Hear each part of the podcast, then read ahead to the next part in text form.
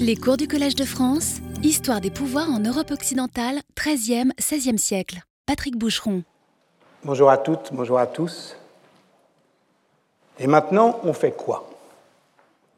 Les massacres qu'on a pu éviter, ces massacres contre les Juifs qui, par temps de peste, étaient aussi reçus comme des révoltes contre le pouvoir princier et royal, quelles en furent les conséquences politiques?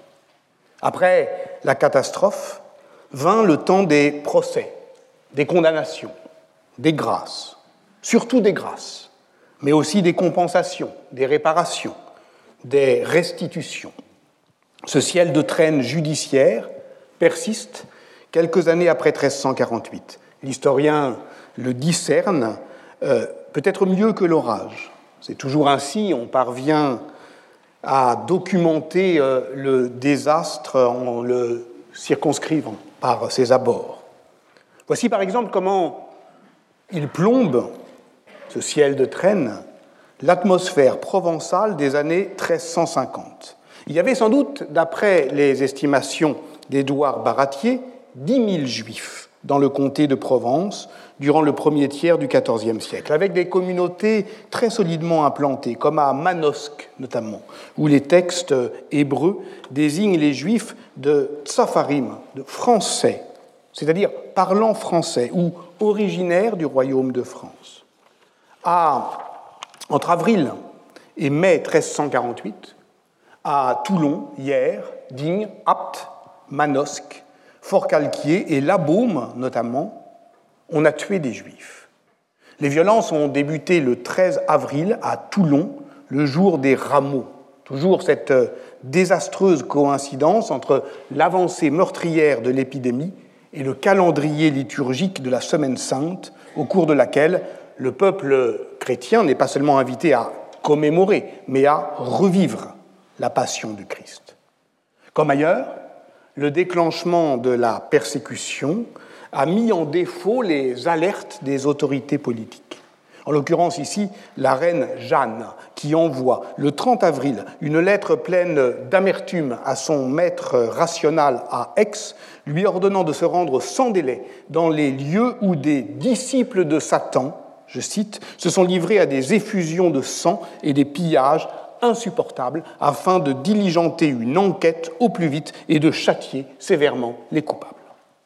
L'enquête suit son cours, mais elle suit son cours au rythme amorti d'une administration royale éprouvée par la crise démographique, jusqu'à l'amnistie du 24 janvier 1351, qui abandonne toutes les poursuites contre les coupables, qui sont restitués dans leurs droits et dans leurs biens, en échange d'une amende globale de 1000 florins d'or.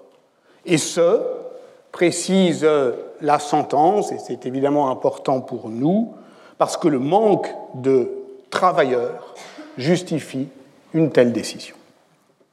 Concernant les impôts dus euh, par la communauté juive, il convient là encore de composer. La talia judeorum représentait pour les juifs de Provence une redevance annuelle de 2000 euh, livres. Euh, sa levée nécessitait une administration spécifique dont Joseph Schatzmiller se fit l'historien. Il y a six syndics qui contractaient eux-mêmes des dettes gagées sur les taxes à venir, à percevoir, et dont les comptes étaient surveillés à Aix. Nous savons qu'en juillet 1348, cet impôt est diminué de moitié pour tenir compte de l'amenuisement de la communauté. De plus, les représentants de l'Universitas des Juifs de Provence déduisent, à compter de 1352, 80 livres par an du recouvrement de cet impôt. À quoi ça correspond? Ça correspond au dédommagement des pertes occasionnées par un certain Daias Quinoni, habitateur aquis, Daias Quinoni, habitant d'Aix, mais que les sources précédentes désignaient comme Daias Quinoni Iudeus de Balma ante Sistaricum, entendons très certainement juifs habitant de la Baume près de Sisteron. Or, le destin tragique des juifs de la Baume est bien documenté. C'est le 16 mai 1348 que la communauté juive de ce petit village provençal a été exterminée. Exterminée, oui, oui, puisque nous avons vu la semaine dernière qu'à Tariga, comme à Strasbourg et en bien d'autres lieux de l'Europe chrétienne, la volonté des assaillants débordait de beaucoup cette violence rituelle contre les Juifs qui pouvaient se déployer durant la Semaine sainte et dont David Nierenberg a proposé une lecture anthropologique, elle la débordait par une volonté de mise à mort des Juifs qui visaient leur anéantissement. Ce jour-là, Dayas Quinoni n'était pas à la Boum, mais à Avignon, sans doute pour négocier les droits de sa communauté concernant justement la Thalia Judeorum, et parce qu'il est un des riches, les plus riches peut-être, de cette communauté. Sa maison fut détruite, ses biens pillés, il ne les retrouvera jamais, d'où la compensation financière de 1352.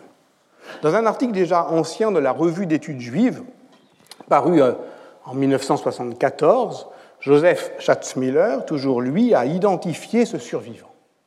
Il l'a identifié à partir d'une note marginale d'un Pentateuque conservé actuellement à la Bibliothèque nationale de Vienne, euh, un fragment euh, manuscrit sur ce Pentateuque qui a en fait été copié deux fois. La première de manière un peu hâtive et cursive en haut de la page et la deuxième en bas, plus tard, sans doute, peut-être d'une autre main, mais on ne sait pas, parce que c'est une autre écriture qui est carré et stylisé.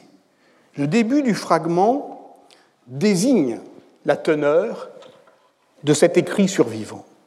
C'est un brandon sauvé du feu, le jour de sa colère et de la fureur que le Seigneur a déversé dans le feu de sa colère sur la sainte communauté de la Baume de Sisteron.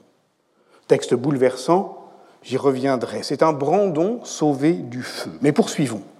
Tous ont sanctifié le nom du Seigneur, béni soit-il, femmes et enfants le même jour, à cause de nos nombreuses iniquités, l'encens huit du petit compute, le sixième jour de la péricope, ils feront passer le rasoir sur tout leur corps. Là, Dayas Quinoni évoque clairement le martyr par la pratique du meurtre des proches, le Kiddush Hachem, sanctification du nom de Dieu, et pour dire que tout le monde a été égorgé, il use d'une citation des Nombres 8-7 sur la purification des Lévites, des enfants d'Israël. Ils feront passer le rasoir sur tout le corps. Et ce Pentateuque, poursuit-il, m'a été apporté en la ville d'Aix l'année 109, un an après, donc, du petit compute, le septième jour de la péricope, je reviendrai vers toi. Autre citation biblique, cette fois-ci dans la Genèse 18, 14. Est-ce qu'il y a quelque chose d'impossible pour le Seigneur L'an prochain, quand je reviendrai vers toi, à cette même époque, Sarah aura un fils. Et voici comment Dayas Quinoni se tient là, devant la douleur des autres. Il n'est resté que moi, car j'ai été mandé et convoqué dix jours avant le massacre à me présenter à notre reine, Jeanne, la dame, dans la ville d'Avignon. Et là, je me suis assis, j'ai pleuré dans l'amertume de mon âme. Que le Seigneur, dans sa miséricorde, m'accorde de voir les consolations de Judas et d'Israël et la reconstruction d'Ariel, et m'accorde d'y méditer, moi et ma descendance, pour toujours. Un seul témoin, et c'est le survivant. Pour comprendre cela, il convient de revenir à la racine romaine du mot superstès. Dans son vocabulaire des institutions indo-européennes, Émile Benveniste établit que pour dire le témoin, le latin peut soit utiliser le mot testis, et il désigne alors celui qui assiste entière à un événement et qui peut donc en produire un testimonium, soit le mot testis donc, soit le mot superstes, si le témoin est lui-même partie prenante de ce dont il témoigne. Superstes est la forme adjectivale de superstare, qui signifie d'abord se tenir sur la chose même, puis par extension subsister au-delà. Et voici pourquoi il désigne aussi le survivant. On comprend aussi la raison pour laquelle le mot finit par donner superstitio, qui désigne la propriété d'être présent à l'événement, y compris s'il se déroule ailleurs, ce que prétendent les magiciens.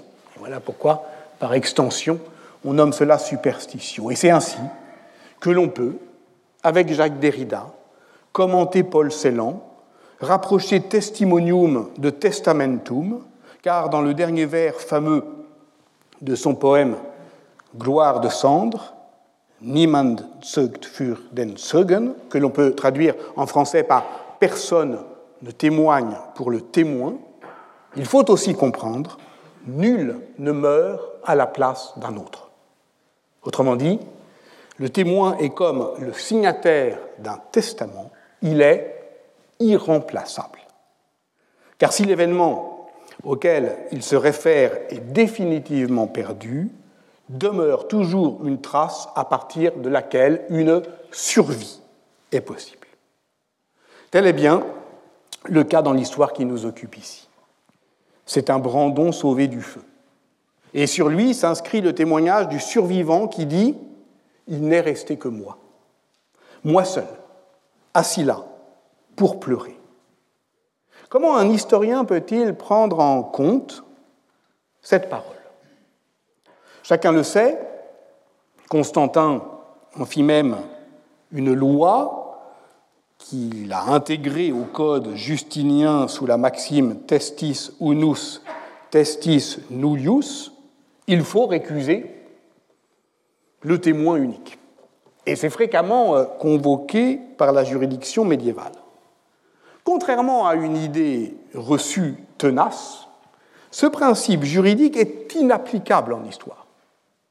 On veut bien euh, pouvoir euh, recouper les preuves, mais souvent ce n'est pas possible. Et non seulement on doit alors se contenter d'un témoignage unique, de la solitude d'une seule trace, mais on sait aussi que là où la répétition d'un même témoignage est attestée, elle ne garantit jamais son authenticité et parfois même, au contraire, le mensonge euh, se reproduisant, contaminant le discours plus vite que la vérité.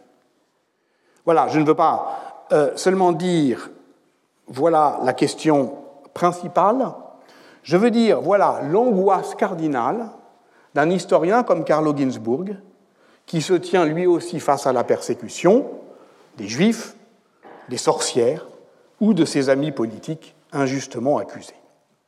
Tel est le sujet d'un de ses textes les plus fameux, Unus Testis, L'extermination des Juifs et le principe de réalité, qui est paru initialement en anglais, ça a son importance, j'y reviendrai, en 1992, dans un volume dirigé par Saul Friedlander, le grand historien euh, de euh, la destruction des Juifs d'Europe, qui s'appelait euh, Les limites de l'interprétation.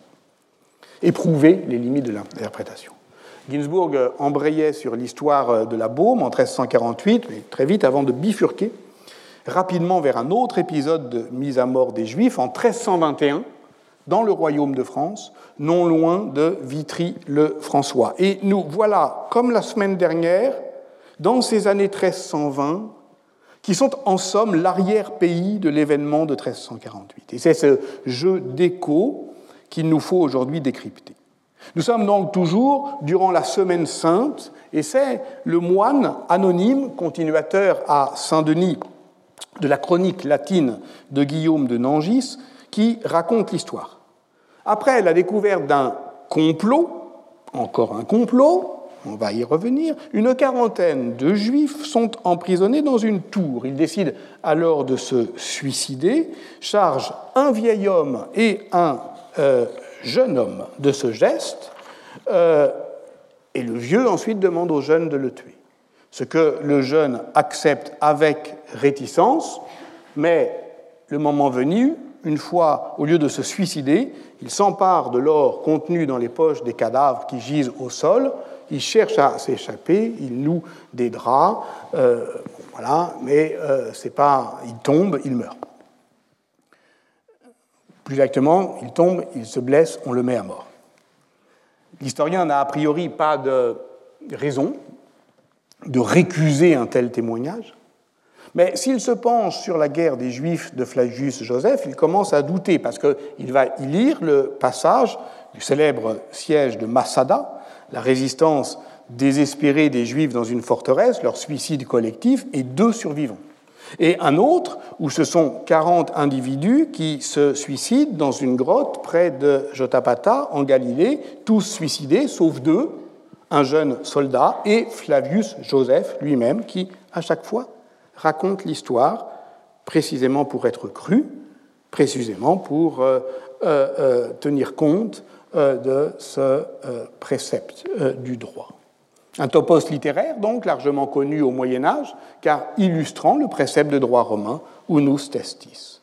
Or ici, c'est en se répétant que le témoignage devient topos et qu'il cesse d'être crédible. C'est en le retrouvant ailleurs, dans d'autres sources, des sources narratives, qu'on commence à douter. Voilà pourquoi Pierre Vidal-Naquet reprit son étude sur Masada dans son livre Les assassins de la mémoire, où il y avait le fameux article, un Eichmann de papier euh, sur Forisson. Pas seulement parce qu'il s'agissait dans les deux cas de la persécution des Juifs, mais parce que dans les deux cas, il s'agissait de la difficulté que ressentent les historiens à lutter efficacement contre le négationnisme dès lors que le négationnisme met à l'épreuve la méthode historique elle-même.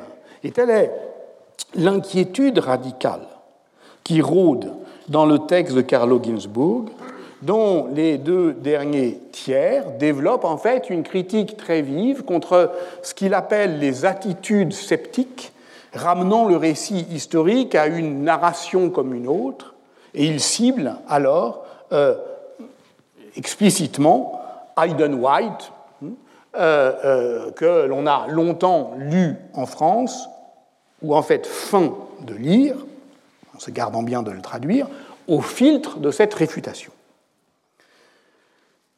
Or, il y avait dans ce texte un petit peu d'histoire intellectuelle un autre interlocuteur, plus dissimulé. Si la contribution de Hayden White est bien présente dans le volume de Saul Friedlander, mais à un moment où tout le monde lui tombe dessus, le texte de la conférence que donna Jacques Derrida à UCLA lors de ce même colloque n'y figure pas. C'était pourtant une conférence mémorable, fondée sur une lecture éblouissante de la critique de la violence de Walter Benjamin, qui sera publiée en volume plus tard sous le titre Force de loi et qui, euh, que j'ai sollicité euh, dans ce cours les années précédentes à maintes reprises. Ce qui était alors en jeu en avril 1990 à Los Angeles, capitale de la fiction, c'était bien déjà une critique de la déconstruction et des euh, périls qu'elle pouvait, pour certains, comme Carlo Ginzburg, euh, faire euh, peser euh, sur la discipline historique. Depuis lors, Carlo Ginzburg ne cessa, vous le savez peut-être, d'y revenir, et notamment dans un entretien qu'il accorda à Philippe Mangeot pour la revue Vacarme, publié, republié en 2007 pardon, avec la réédition de Unus Testis, chez Bayard et intitulé De près de loin des rapports de force en histoire. On y découvre un historien aux prises avec, je dirais, les usages émotionnels que l'on fait de ces livres. Il lutte contre, mais en même temps il se laisse traverser par ces usages émotionnels. Au fond, il est comme Derrida, avec qui pourtant il ne veut pas parler, en guerre contre lui-même.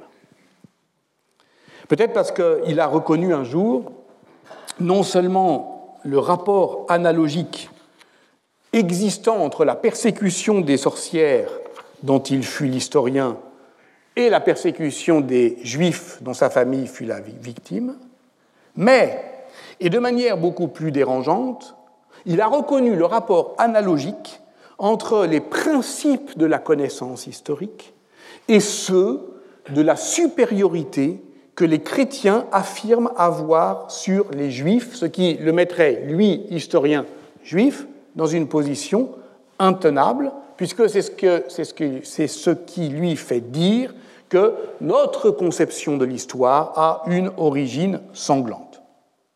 Pourquoi? Là, il faut un petit peu développer au-delà du, du texte de Ginsburg qui est assez allusif. Parce que depuis Augustin, la prétention des chrétiens à former le vrai Israël les amène à vouloir que les juifs survivent, survivent dans la misère et l'abjection, survivent de manière à prouver la vérité du christianisme et de son herméneutique. Le Seigneur n'a-t-il pas, pour manifester sa puissance, supporté avec beaucoup de patience les vases de colère propres à être détruits On aurait dû les détruire, mais on les conserve pour euh, marquer sa puissance. C'est Augustin qui cite l'Épître aux Romains 9, 22 et justifie ainsi l'existence des Juifs. Ne les tuez pas, de peur qu'ils n'oublient un jour votre loi. Qu'ils demeurent donc pour porter témoignage de leur erreur. Mais cette erreur, ramenée à son contexte, je reviens à Ginsburg, fut une vérité. Simplement, elle est aujourd'hui dépassée, surmontée par une vérité plus riche et plus profonde. Et cette idée, dit Ginsburg, c'est la seule idée que j'ai eue dans ma vie et elle l'a foudroyé. Les historiens sont au passé comme les chrétiens persécuteurs face aux juifs, je le cite, il ne s'agit donc pas d'affirmer sa propre vérité en détruisant ce qui était considéré comme vrai dans le passé, il s'agit de la prétention de conserver la vérité des pères pour affirmer la vérité des fils. Puis-je encore ajouter au vertige? Ensuite, promis, je, mets de l'ordre dans tout ça. Cet entretien, donc de Carlo Ginzburg, accordé à Philippe Mangeot, fut réalisé euh, au matin du 11 septembre 2001. Au matin pour l'Europe. Je ne vous apprendrai rien en vous disant que les attentats suicides islamistes, on a appris plus tard, donc, l'entretien été achevé, du 11 septembre, donnèrent lieu à un déferlement immédiat et continu de rumeurs complotistes. L'une des plus influentes est celle qui prétend que ce jour-là, 4000 juifs ne seraient pas venus travailler au World Trade Center, et c'est donc qu'ils auraient été prévenus de l'attaque, et c'est donc qu'ils l'auraient organisée. D'après Conspiracy Watch, qui est l'un des sites de euh, référence décryptant les théories conspirationnistes et négationnistes, ce mensonge aurait d'abord été proféré le 17 septembre sur Al-Manar TV, la chaîne libanaise du Hezbollah, bientôt reprise par Al Jazeera le 19 septembre, mais aussi dès le 21 septembre en Russie, tiens, par la Pravda. D'où vient cette fable que les, des 4000 juifs manquants? Et pourquoi 4000 le chiffre est évidemment imaginaire. Euh, les spécialistes estiment qu'il proviendrait de la déformation d'une brève donnée le matin même des attentats, rapportant les propos d'un diplomate israélien en poste à New York le matin, qui déclarait que ses services avaient reçu 4000 appels téléphoniques d'Israéliens inquiets pour leurs proches, citoyens israéliens vivant ou travaillant à Manhattan. Et à partir de là, euh, ça contamine. On estime que 300 juifs, au moins, sont morts dans les tours jumelles. Mais on n'en est pas certain. Euh, il n'y a pas de fichier juif hein, au World Trade Center. Et c'est cette incertitude qui relance sans cesse la machine complotiste. Et maintenant, permettez-moi euh, un souvenir personnel.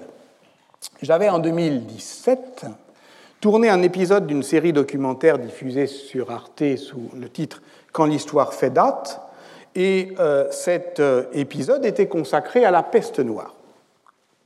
Ça correspondait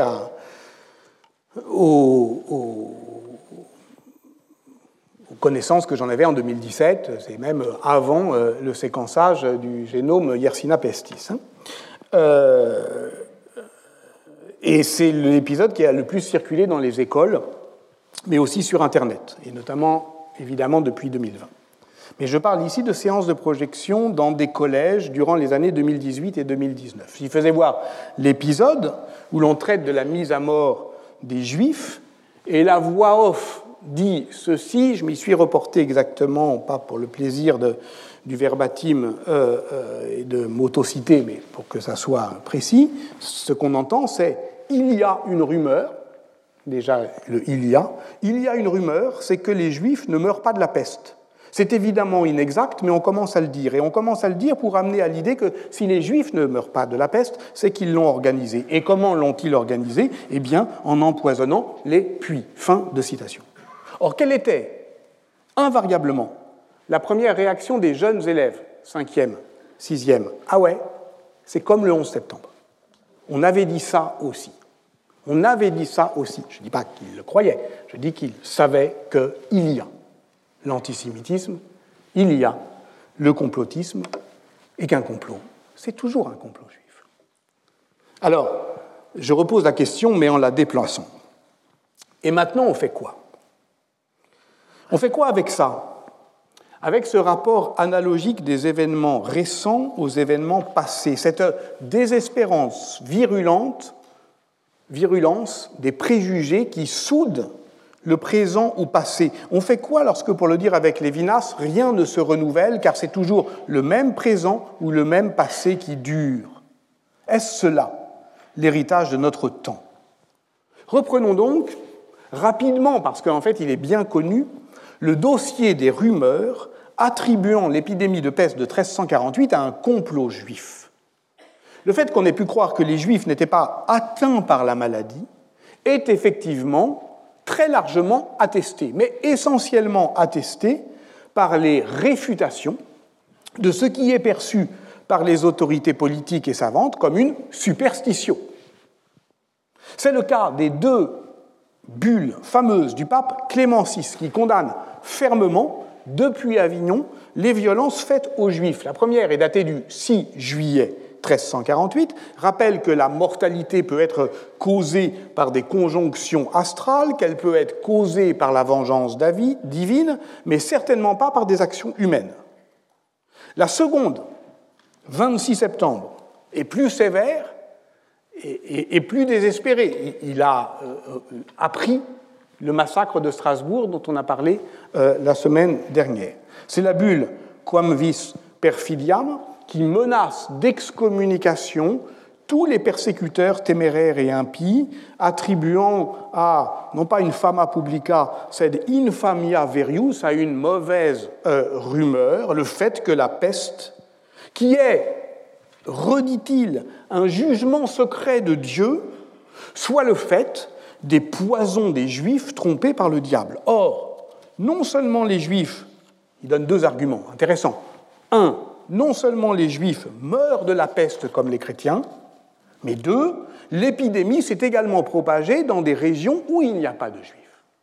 Épreuve, contre-épreuve, belle argumentation rationnelle d'un intellectuel qui est repris par les savants et les médecins, notamment Guy de Chauliac, euh, son médecin, mais aussi Conrad de Megenberg, dont le traité Utrum Mortalitas, probablement rédigé en 1350, analysé par euh, Séraphine Gershberg, affronte la question des semeurs de peste ou de la croyance dans leur existence, dit ceci, j'ignore s'ils ont empoisonné des puits, écrit-il, mais ce que je sais très bien, c'est qu'il y en avait à Vienne tant de juifs comme dans d'autres villes d'Allemagne que je connais, et qu'il en mourait de la peste un si grand nombre qu'ils euh, furent obligés d'élargir leur euh, cimetière. S'ils avaient provoqué cela eux-mêmes, c'eût été une absurdité. Mais vous comprenez comment cette forme de rationalité qui voit dans le complot une vaine imagination, comme la dénonce Simon de Covino, mais en fait tout le monde, elle reprend, elle relance sans cesse l'argument complotiste, et la relance sans doute jusqu'à nous. Ce qui est important, c'est de rappeler qu'au XIVe siècle en tout cas, il n'y a pas de base savante dans le discours médical aux accusations contre les semeurs de peste. C'est la grande différence avec ce qu'on va voir au XVIe et au XVIIe siècle, où là on trouve des médecins pour dire cela, et pas seulement des médecins. Euh, alors, il y a des médecins qui se posent la question de pourquoi les juifs mourraient euh, moins que euh, les autres, comme au début du XVe siècle, Primus de Corpus Lirio, dans son Tractatus contra pestem, que cite Nicolas Veil-Parot, il est répondu qu'en raison du mode de vie qui leur est propre, les Juifs ne s'exposent pas à l'air du matin et qu'ils ne se promènent pas ainsi à l'air extérieur comme les chrétiens. Or, cet air extérieur est plus mauvais en temps de peste lorsque les astres ont de mauvaises influences. On peut dire aussi que les Juifs sont saturniens et que la complexion de leur planète est froide et sèche, opposée à la maladie pestilentielle, etc. Ainsi, les Juifs meurent moins. Vous voyez comment euh, les médecins tentent de rendre raison, malgré tout, à un bruit que leur argumentation rationnelle ne parvient pas à éradiquer. Comment dès lors rendre compte de la persistance d'un tel imaginaire du complot juif qui ressurgit dans des contextes très différents, mais sous des formes toujours analogues? C'est sur cette question que l'on retrouve Carlo Ginzburg, et notamment dans son livre le plus problématique sans doute, enfin en tout cas le moins bien reçu par les historiens, parce qu'affrontant au fond un dilemme jamais résolu entre ce qu'est la morphologie et ce qu'est l'histoire. Le livre paru en 1989 sous le titre Storia Nocturna et donc traduit ensuite sous le titre Le sabbat des sorcières, qui concluait, à l'issue d'un long périple comparatif, à une forme d'invariant anthropologique entre fonction narratrice et voyage dans le monde des morts, et qui, euh, euh, aujourd'hui, mériterait, me semble-t-il, même si je le répète, il est sans doute au bord de ce que peuvent accepter les historiens, mériterait, euh, comme l'a rappelé Giordana Charuti dans un article récent de L'Homme, de la revue L'Homme, Actualité de Storia Nocturna, mériterait d'être relu sous la lumière des développements récents de l'anthropologie culturelle, qui permettent sans doute d'en reconsidérer l'importance, surtout si l'on admet, avec Charles Stepanov notamment, que les ethnologues n'ont pas besoin de s'accorder sur une définition stricte et stable du chamanisme pour euh, reconnaître dans les sociétés sibériennes et mongoles notamment ce qu'il appelle un air de famille, à différents phénomènes qui, comme dans le sabbat des sorcières, mettent en scène des spécialistes du chant et de l'épopée d'une part et des rites chamaniques de l'autre. Dans le cas qui nous intéresse, à lire Carlo Ginzburg, il est difficile de ne pas reconnaître un air de famille entre l'imaginaire du complot juif en 1348 et celui qui accuse en 1321 les lépreux d'avoir pareillement empoisonner les puits. Garde-toi de l'amitié d'un fou, d'un juif ou d'un lépreux, pouvait-on lire sur une inscription de la porte du cimetière des Innocents à Paris. L'assimilation entre juifs et lépreux, deux groupes relégués et stigmatisés, était presque inévitable, admet Carlo Ginzburg, qui rappelle la législation datant du Concile de Latran IV en 1215, prescrivant aux Juifs de porter cousu sur leurs vêtements une rouelle ou marque ronde, souvent jaune, mais parfois rouge ou verte, tandis que les lépreux, je ne vous apprends rien, devaient revêtir cape grise, capuchon écarlate et faire sonner leur crécelle. C'est que ces deux groupes humains sont porteurs d'une même angoisse, celle de la contamination du sang chrétien par un principe fétide de mort, d'une certaine manière, on y reviendra la semaine prochaine. Mais dans les années 1320, le mouvement de persécution des lépreux dans le royaume de France, comme dans la couronne d'Aragon, est massif. Il est aussi plus judiciarisé, il passe par des poursuites, des enquêtes, des aveux, des procédures, et il est au fond parfaitement encadré par les pouvoirs politiques. Le document euh, le plus étonnant sur lequel Carlo Ginzburg donne des pages assez hallucinantes, c'est une longue missive que Philippe de Valois, comte d'Anjou et de Touraine, le futur Philippe VI, roi de France, aurait adressée au pape Jean XXII. Je dis aurait car la question de l'authenticité, sinon de la lettre, du moins du dossier documentaire dans lequel elle s'insère, est complexe. dans cette lettre, Philippe de Valois l'informe qu'une série d'événements inquiétants, tremblements de terre, boules de feu dans le ciel, etc., aurait suivi une éclipse de soleil le vendredi d'après la fête de Saint Jean-Baptiste, donc le 26 juin, qu'alors le peuple s'en serait pris aux Juifs, et qu'en entrant dans l'une de leurs maisons, il serait tombé sur la lettre qu'un dénommé Bananias aurait adressée à, à roi des 31 royaumes. Écrite en caractère hébraïque sur peau de mouton, elle était authentifiée, si l'on peut dire, par un sceau représentant un petit personnage malfaisant qui déféquait sur le visage du Christ en croix. On y apprend que le vice-roi de Grenade aurait ordonné aux Juifs un stratagème très subtil de manière à s'emparer du royaume de France, hein, carrément, pendant que les Sarrasins de Jérusalem, bien entendu, se convertissaient au judaïsme, hein, on y va, je cite, dans les puits, dans les fontaines, dans les citernes et dans les fleuves, nous versâmes des poudres confectionnées avec des herbes amères et du sang de reptiles venimeux pour exterminer les chrétiens en nous faisant aider dans cette entreprise par les lépreux que nous aurions corrompus par des sommes d'argent considérables. Donc là, on a tout le kit. Hein? on a effectivement euh, le roi de Grenade qui impose aux Juifs de demander aux lépreux. Si j'ai parlé tout à l'heure des euh, théories du complot euh, contemporaine, eh, c'est pour nous habituer à l'idée qui malheureusement nous empoisonne, hein, que le procès en invraisemblance n'est jamais un démenti suffisant. Le plus surprenant d'ailleurs, c'est qu'on forge aussi à l'appui de cette narration extravagante d'autres faux tout aussi grossiers.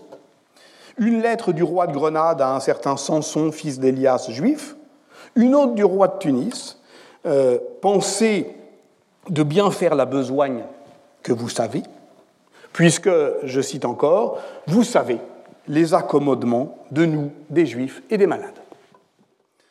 Ce que décrit euh, Carlo Ginzburg dans Le sabbat euh, des sorcières, c'est comment, ce qui est, voyez, rassemblé de manière comme concaténée, comme dans un point euh, rageur euh, dans cette histoire, comment en fait tout ça se déplie et se déploie. Comment, au fond, on peut décrire le glissement d'une métaphore meurtrière qui assimile les lépreux aux juifs, les juifs aux infidèles, les infidèles aux hérétiques, et bientôt les hérétiques aux sorcières, puisque c'est évidemment là au XVe siècle que tout cela débouche. On dit souvent des prophètes de haine qu'ils dérapent. Ah, il a encore dérapé, il ne peut pas s'empêcher de déraper. Mais on voit bien que le dérapage est le propre de ce type de pensée. On ne peut haïr en détail. Pour haïr, il faut généraliser. Et pour généraliser, il faut glisser d'une stigmatisation l'autre. On pourrait d'ailleurs euh, ajouter d'autres étapes, d'autres ennemis imaginaires à ce dégradé de rancœur qui déclinent, c'est le cas de le dire, mille nuances d'une même angoisse de la contamination de la société chrétienne par un mauvais sang qui viendrait la corrompre. Le 17 avril 1348, en réponse au jurat de Gérone en Catalogne, qui lui demandait quelles mesures il devait prendre pour se protéger de la maladie. S'il était vrai qu'elle avait été répandue par poison. Et si oui, comment ceux qui avaient commis un tel crime avaient-ils été découverts? Comment avaient-ils avoué? Comment furent-ils châtiés?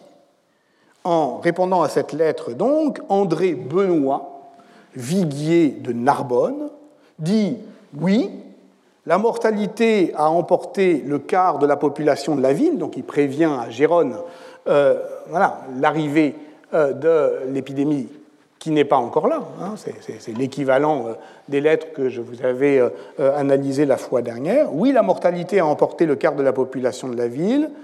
Elle est très contagieuse, c'est assez intéressant. Il dit, voilà, méfiez-vous, quand il y a un malade, n'entrez pas dans sa maison. En effet, on a démasqué des empoisonneurs, qui ont jeté des poudres dans les fontaines de Narbonne, de Carcassonne, mais aussi de La Grasse. et c'est du moins ce qu'ils ont avoué sous la torture, mais euh, ils n'ont pas dit qui les a payés. Et qui étaient-ils? Paupères et mendicantes, des pauvres et des mendiants, certains dissimulés sub habito religionis.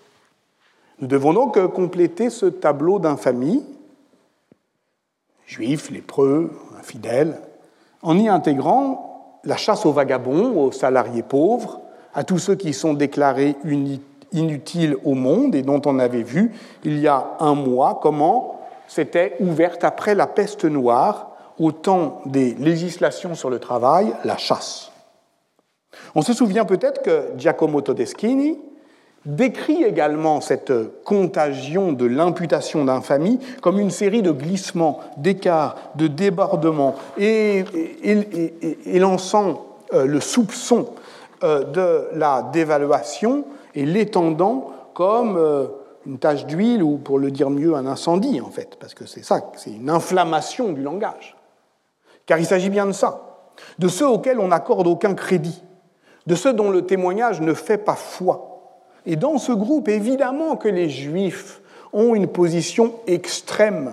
Ce n'est pas seulement qu'on passe par eux, qu'on glisse de l'un à l'autre, c'est que eux sont à la fois les plus infâmes, puisque leur parole n'a aucun crédit depuis qu'ils se sont volontairement éloignés de la vérité du Christ.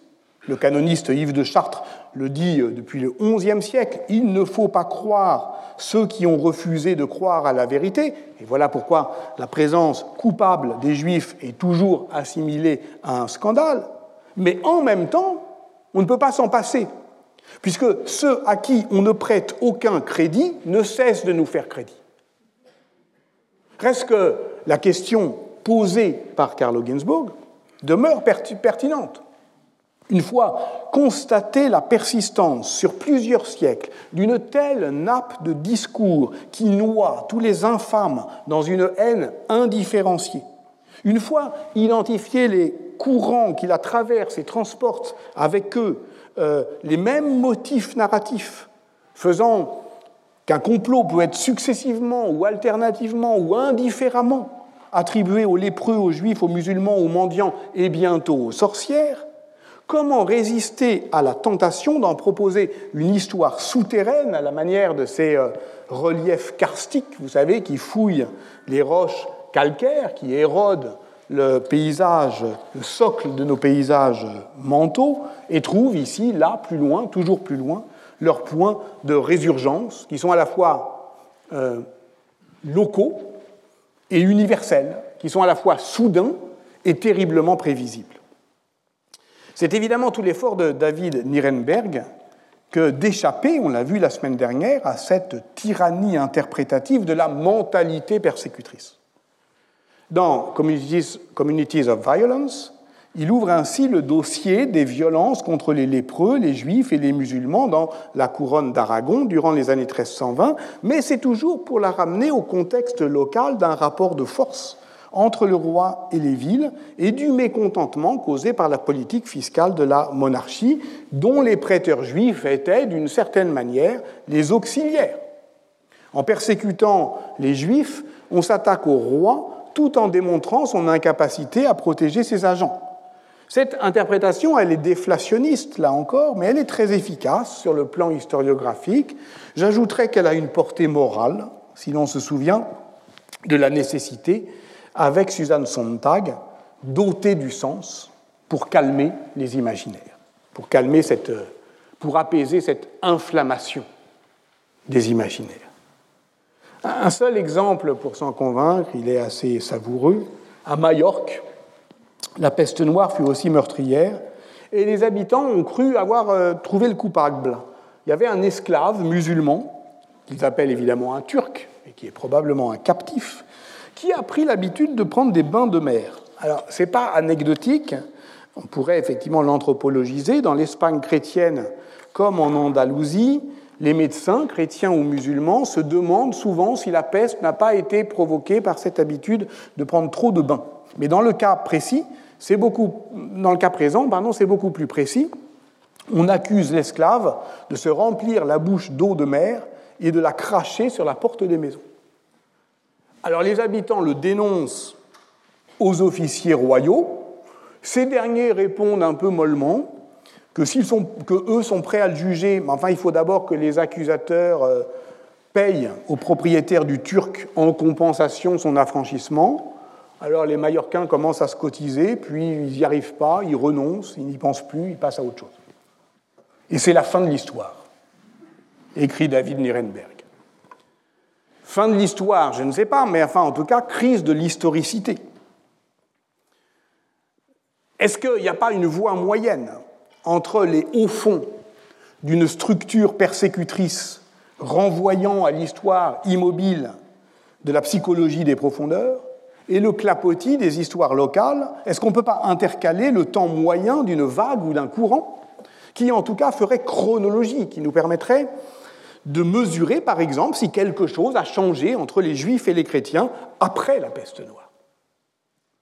Une telle démarche et celle d'une certaine manière de Valérie Theiss, dans un article important paru euh, dans les Annales en 2012, à qui j'ai déjà euh, emprunté euh, la question de l'expertise sur l'authenticité de la, lettre de Philippe de Valois, et qui proposait une relecture justement de l'expulsion par le pape Jean XXII des Juifs du comtat venessin euh, au début des années 1320. C'est une décision qui a été mal comprise, même d'ailleurs mal admise par l'historiographie, parce qu'elle circonvient au fond à la tradition pontificale de protection des Juifs qui fut édictée comme une norme par euh, la bulle Sicut euh, Judaïs du pape Calixte III en 1123, donc après les grands massacres dus à la première croisade, norme à laquelle justement Clément VI revient lorsqu'il réinstalle les Juifs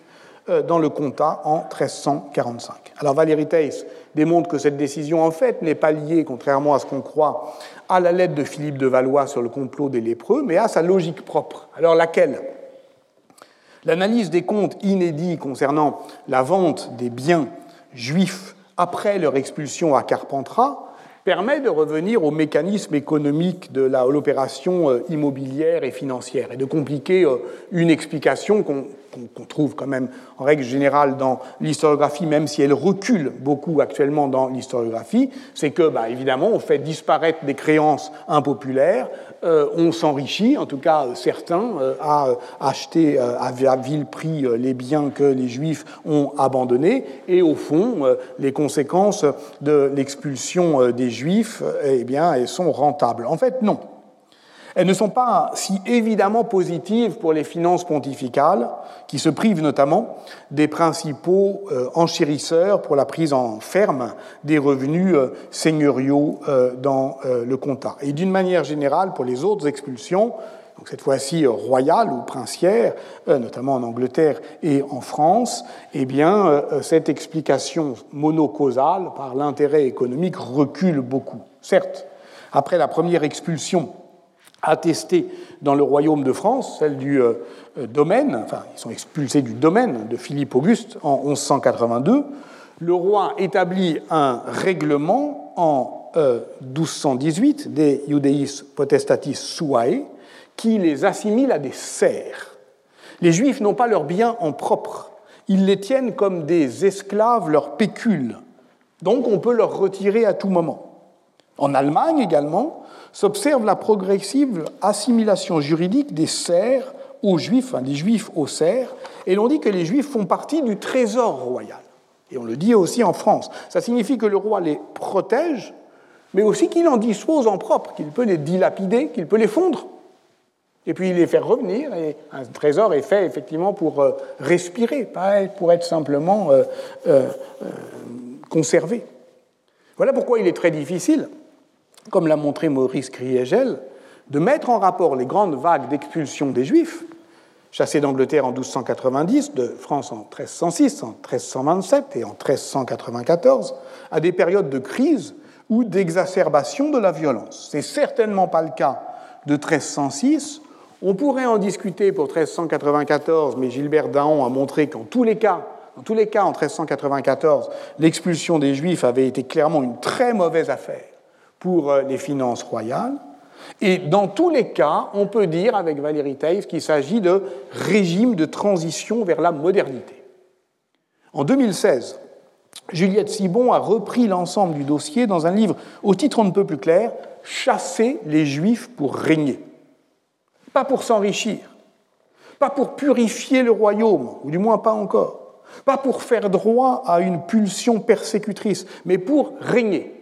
C'est-à-dire, je cite l'historienne dans sa conclusion, pour imposer sa loi comme norme indiscutable à l'échelle de tout le royaume.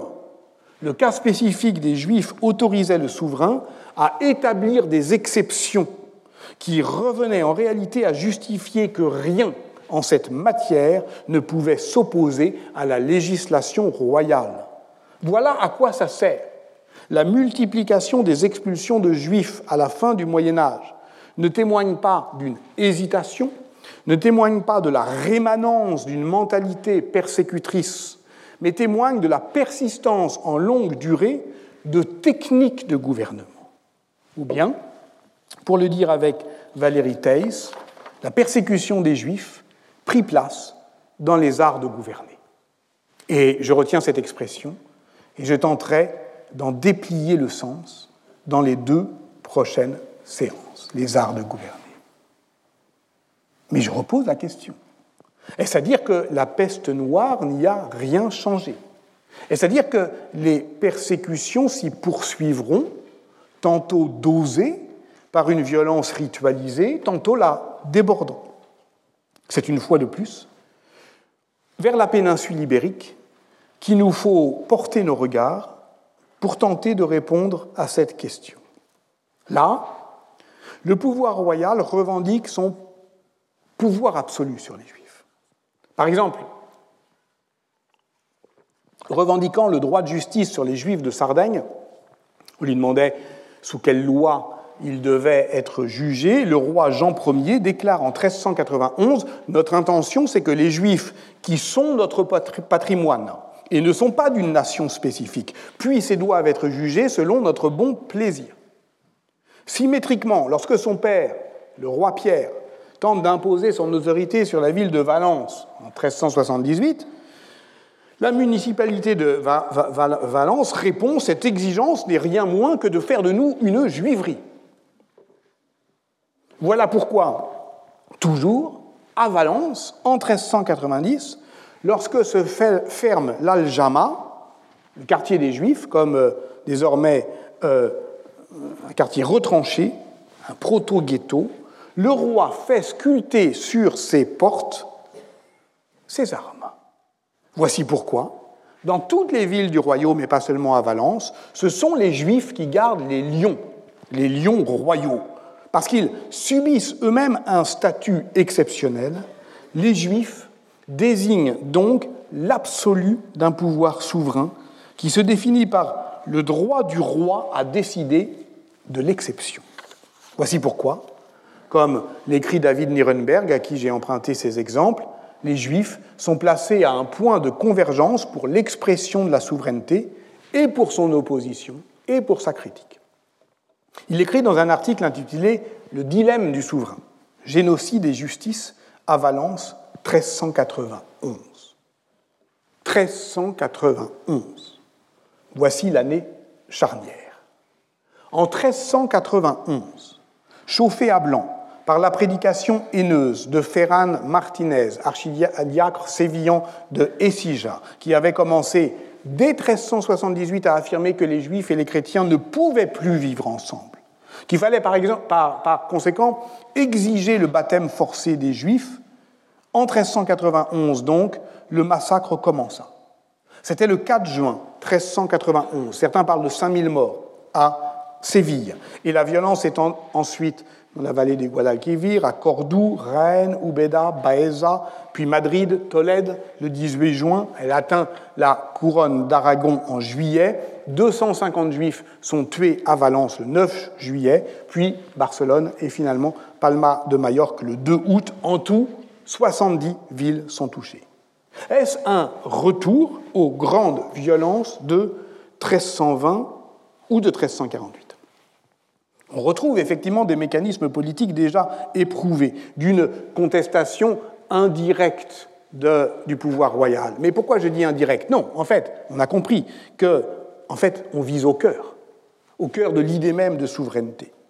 Sauf qu'ici, les digues lâchent, elles lâchent vraiment. Le roi Jean Ier avait envoyé son frère, le prince Martin, à Valence pour prévenir les massacres qui avaient donc commencé dans le royaume de Castille. Il, euh, euh, Martin, le prince Martin, prend avec le conseil municipal différentes mesures euh, de protection. Il fait crier par les crieurs publics que les juifs sont sous la protection du roi. Il entoure le quartier des juifs de gibets pour, je cite la lettre que Martin écrira ensuite à son frère, faire naître la terreur dans l'esprit des gens. Mais quand il l'écrit, cette lettre, il sait que ça n'a pas marché. Il s'y décrit entrant dans l'Aljama avec la foule des émeutiers et le conseil municipal, cherchant à les contenir, mais se laissant littéralement déborder. Déborder par quoi? Par la foule? Non, non, par des miracles. Il y a des miracles qui ont lieu. Les portes s'ouvrent, les armes apparaissent. Vous devez bien comprendre, et il écrit à son frère, vous devez bien comprendre que ceci ne peut être que le jugement de Dieu et rien d'autre. Ainsi est mise en scène l'opposition entre la justice royale et le miracle divin, qui sont deux modes de suspension de la loi. Et parmi ces miracles, on observe l'abondance de crème. On cherche à baptisé de, force, et le crème se multiplie au fur et à mesure des conversions forcées. Car voilà la nouveauté de ces événements que l'on appelle dans la mémoire juive les baptêmes sanglants. Les relatant, le grand philosophe talmudiste catalan Asdai Crescas, qui sera avidement lu par Spinoza, Crescas qui était présent à Barcelone, Crescas euh, euh, qui a, dont le fils unique mourut dans les persécutions, écrit Beaucoup périrent en martyrs, beaucoup d'entre eux se suicidèrent, les autres furent convertis au christianisme. Et voilà le fait majeur, qui explique les effets à long terme des massacres de 1391, où pour la première fois, sans doute de manière aussi massive, il y a eu des baptêmes forcés, mais jamais de manière aussi massive, des sociétés chrétiennes ont rêvé d'un monde sans juifs, non pas en les tuant tous, mais en les faisant disparaître comme juifs. Et surtout, ils ont cru possible que cela puisse advenir. Les migrations en Afrique du Nord commencent, beaucoup de communautés juives ne sont pas repeuplées, les souverains ibériques exigent une séparation plus stricte entre les quartiers juifs et leur environnement urbain. Oui, 1391 fait rupture. Les juifs ne doivent désormais plus quitter les judérias, l'expulsion intérieure commence, avant évidemment l'expulsion euh, de 1492. Surtout, les baptêmes forcés qui étaient contraires à dit toute la tradition de l'Église, ont introduit un nouveau poison, le problème des conversos. Comment être certain que les nouveaux chrétiens ne retomberont pas dans leurs anciennes erreurs? Faut-il les séparer définitivement de leurs anciens coreligionnaires Comment être certain que ces néophytes ne sont pas des maranes, c'est-à-dire des crypto-juifs? Vertige historiographique mais surtout tragédie historique. Ça vire, vous le savez, très vite à l'obsession. À Barcelone, les officiers municipaux ordonnent aux convertis de murer les ouvertures de leurs maisons qui donnent sur les habitations des juifs. Les convertis ne doivent plus vivre, ne doivent plus manger, ne doivent plus converser avec les juifs. On a peur de la contamination, qu'ils reviennent à leur ancienne erreur. Les mariages mixtes, n'en parlons même pas. Dès 1393, le roi Jean écrit Notre volonté et notre désir est que si l'un de ces juifs est trouvé en compagnie d'une chrétienne en un endroit suspect dans le but de s'unir charnellement avec elle, qu'ils soient brûlés tous deux sans pitié. Et surtout, précise-t-il, que les juifs portent des insignes plus visibles. Maintenant, ça suffit, il faut quand même bien les distinguer des chapeaux juifs, des insignes. Bref, je cite, qu'ils paraissent juifs c'est Laval qui Pierre Laval, qui, à l'inauguration de l'exposition Qu'est-ce qu'un juif à Paris, s'écriait si seulement les juifs étaient bleus. C'est ça la question. Et comment les séparer? Si seulement ils étaient bleus. Qu'ils paraissent juifs. Vous connaissez la fin de l'histoire, malheureusement. Vous savez où mène cet idéal de séparation et de pureté? Au printemps 1449, et c'est une conséquence directe des bouleversements causés par les conversions massives de 1391 sur les notions mêmes d'identité et d'altérité, la sentence statut de Tolède impose les statuts de la pureté de sang. Et c'est leur diffusion dans les royaumes ibériques, Portugal compris, qui pour le coup se développe comme une épidémie, pour que les généalogies ibériques ne se laissent plus infecter par la macule juive.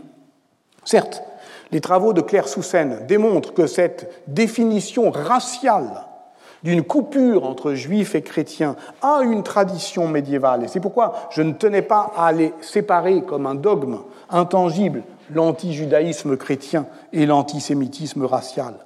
Reste que si l'on se projette en avant, cette histoire, elle commence là, celle de l'antisémitisme racial. Ce sont les sociétés juives d'Europe qui, les premières, subir la formation des catégories raciales, ainsi que le rappelle opportunément le livre récent et important de Jean-Frédéric Chaube et Sylvia Sebastiani, Race et Histoire dans les sociétés occidentales, 15e, 18e siècle. Une naturalisation par la racialisation de l'opposition entre les juifs et les chrétiens, une racialisation des différences qui, projetée de l'autre côté de l'Atlantique, va bouleverser l'histoire du monde, notre monde, celui d'après la peste noire.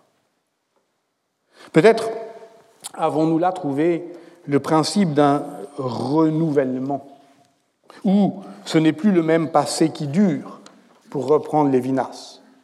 Il y a l'antisémitisme, mais il y a du nouveau. Mais ce nouveau est tragique.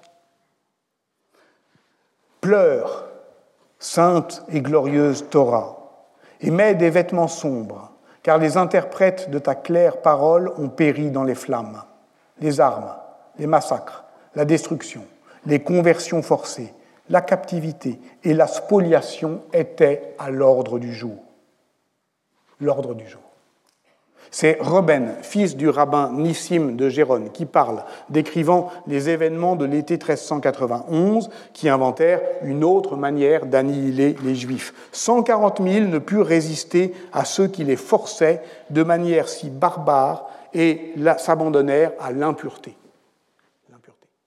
Pour les Juifs aussi, bien sûr.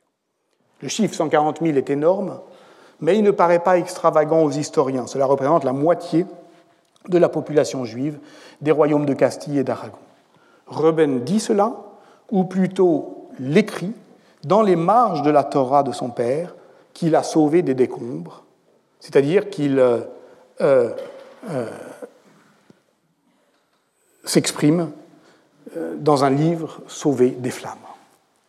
En fait, je devrais m'arrêter là, je devrais m'accrocher ici à ce mot qui surgit, impureté, pour vous dire, voilà, il y a du nouveau. Mais nous ne pouvons, malgré tous nos efforts historiens, maîtriser l'émotion, justement, que nous fait subir cette impression désolante de répétition. Et c'est un thème très ginsburgien. Ne serait-ce qu'il y a une heure, lorsque nous avons commencé, avec euh, Dayas Quinoni, et cette phrase, c'est un brandon sauvé du feu. Nous reviennent avec lui tous les drames du XXe siècle et du XXIe, les photos sous la cendre, les trésors enfouis, les lettres jetées des wagons à bestiaux, les mots d'adieu, les devoirs d'enfants, planqués dans des caches, tout ce par quoi l'histoire, éparse, survit. Je vous renvoie évidemment sur ce point au beau livre de Georges Didi Huberman, Éparse, en 2020, qui pose la question de ce que c'est que de se soulever quand on est dos au mur. Mais je vous renvoie aussi d'une manière plus générale à l'édition des archives clandestines du ghetto de, Varsovie, collectées par ce groupe de résistants juifs mené par euh, Emmanuel Ringelblum, Il s'appelait ironiquement Oineg Shabbos, la joie du Shabbat, en yiddish. Ils avaient pris euh, face à la persécution une triple décision demeurer. Demeurer pour porter secours. Porter secours, mais aussi porter témoignage. Et ainsi peut-être, non pas survivre, mais désobéir à la mort. Restent plus de 35 000 pages de résistance en actes, actes de papier, nuées de petits papiers de rien, mais qui, pris ensemble, forment un souvenir inoubliable et surtout, croyait-il, irréfutable. Croyait-il, hélas. Mais elle y croyait. Gustava Jareka, membre d'Oineg Chabès, qui déclarait ceci juste avant son départ pour Treblinka, où elle mourut en janvier 1943 avec ses deux enfants. Je la cite et je m'arrête là.